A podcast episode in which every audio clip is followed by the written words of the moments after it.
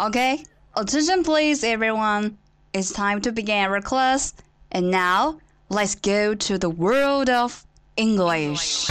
精彩的电影对白， Bombing tonight? It actually doesn't matter where you are in the world, it's never bigger than your thumb. 动人的音乐旋律，慷慨的名人演讲， who still questions the power of our democracy. Tonight is your answer. 最潮的英语词汇，最炫的英语学习体验。相思湖广播电台英语贝壳岛，每周三下午十八点五十分准时开课。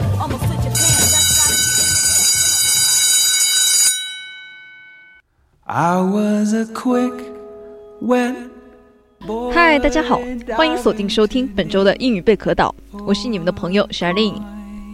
本周六就是四六级考试的日子了，不知道大家准备的怎么样了呢？并没有准备。好吧，我相信还是有很多同学没有做好充分的准备。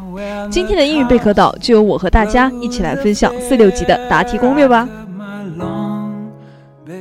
写作高分的五 C 法则：一、clear，clear 指的是字迹清晰、段落明朗，字体为行间距的三分之一到二分之一，段落采用段首缩进式，即每段开头空四到八个字母的格，每段段首缩进的量要一致，要让阅卷人一目了然。二、complete，complete 指的是内容完整、紧扣提纲，根据汉语提纲进行分段。不要有遗漏，也不要随便改动提纲要点的顺序，因为阅卷的时间评价只有三十秒左右，所以阅卷人不希望看到与提纲内容严重背离的作文。三，correct，首保正确，再求闪光，这条是最核心的。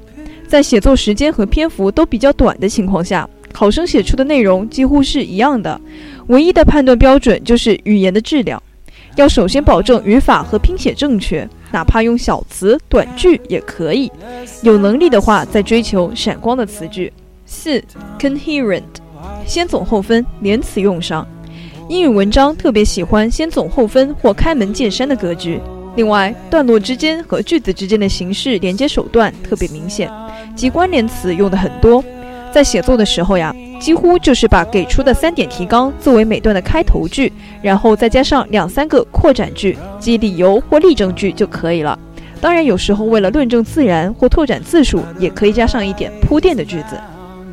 五，concise，语言简练，论据得当，不要啰嗦，不要过于重复和堆砌。有些考生背诵了一些经典的句型，为了凑字数，全部用上了。给人低层次的感觉，要敢于表达自己的思想，不要一味的为了保证语言正确而裹步不前，只说一些小学生的话。听力三绝招突破瓶颈。Section A 对话题，预读加关键词句加场景判断。预读指的是用试音和念题的时间熟悉选项，锁定关键信息点。关键词句，关键词句比如说 but、however、unfortunately。Unexpectedly 一类的转折词，why it would be better 一类表示建议的句子，都可能含有关键信息。场景判断，通过句中重要名词和常见高频动词判断场景，提高准确率。Section B 短文理解，开头加结尾加标志性细节，重两头轻中间。西方人说话时喜欢单刀直入、开门见山，所以往往一篇文章的开头、结尾都会包含很多信息。理解这些信息有利于把握整篇文章。标志性细节：时间、数字、地点等信息，表示原因和转折关系的词汇。Section C 复合式听写，听前速读加主次分明加听完复查。听前速读指的是速览全文，判断文章大概内容和结构。观察空格后的语法信息，判断应填单词的词性、单复数、时态以及语态。以听为主，以记为辅，重点记那些支撑句子结构的主要成分，即主语、谓语和宾语，而一些虚词，比如说像换词、助动词等等，都可以省略不记。阅读四类关键词巧解题：一、否定词。答题时依靠否定关系能排除干扰内容。注意，除了运用常见否定词外，fail to、refuse 等隐形否定词和否定前缀也要引起注意。二、因果连词，如果题目要求从文中相应位置找相关信息，一定要把句子看完整，无论是显性的因果连接词还是隐性连接词，都要加以注意。应对要求解释句子的题目，优先考虑因果关系。三、转折词，一旦出现对比关系，就能非常快速地判定句间和句内的关系。